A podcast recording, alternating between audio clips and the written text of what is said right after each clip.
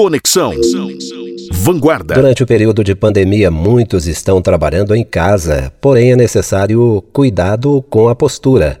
Quem fala sobre isso é o professor Marcelo Lourenço da Silva, do curso de Fisioterapia da Unifal Minas. Aqui é o professor Marcelo Lourenço da Silva, do curso de Fisioterapia da Universidade Federal de Alfenas.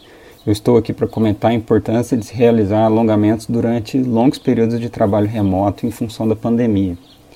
Primeiro erro comum é em relação ao dispositivo de trabalho. Seus olhos devem estar no mesmo nível da tela do computador, do celular, notebook ou tablet, para que você não fique olhando para baixo durante muito tempo. Isso causa tensão no pescoço e na coluna cervical. Você pode simplesmente colocar o laptop ou o celular sobre alguns livros para aumentar a altura.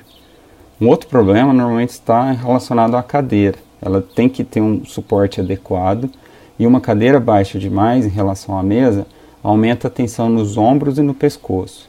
Se a cadeira for alta demais, ela vai forçar uma posição mais relaxada do tronco, podendo provocar dores na coluna torácica no meio das costas.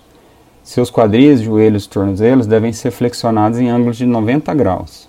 Seus cotovelos também flexionados, tomando cuidado para a borda da mesa não apertar seu antebraço ou punho por muito tempo. Uma coisa é certa, se você está tendo dores nas costas, no pescoço ou no punho, a posição não está correta. Se os seus pés não tocam o chão quando você está sentado na cadeira escolhida, pegue um ou dois livros para servir de apoio aos pés.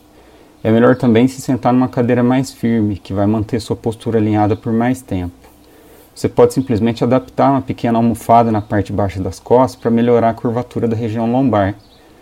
Seu sofá pode até ser mais confortável, mas você não vai durar muito tempo sem dor sentado nesse sofá e a produtividade vai ser prejudicada. Uma outra coisa é em relação às atividades físicas, como uma caminhada ou outros exercícios que podemos replicar em casa. Precisamos tentar o máximo possível replicar a rotina anterior de trabalho. Se você costumava caminhar na hora do almoço, continue fazendo isso, mas evitando aglomerações.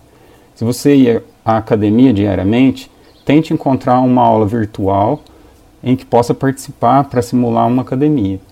Um dos princípios ergonômicos mais importantes é fazer pequenos intervalos durante o trabalho. Nossos corpos não devem ser estáticos, eles foram feitos para se mover. E a gente pode fazer pausas durante o trabalho e se levantar pelo menos a cada hora do dia.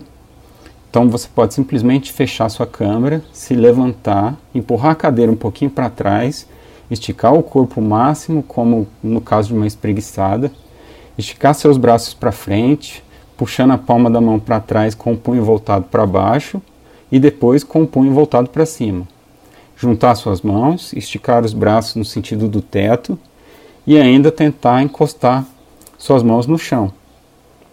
Ou ao mesmo tempo, ou uma de cada vez. E depois ligar novamente a câmera normalmente, como se nada tivesse acontecido, mas com uma boa renovada na postura, podendo te ajudar a manter a concentração ao estudo ou ao trabalho por mais um tempo.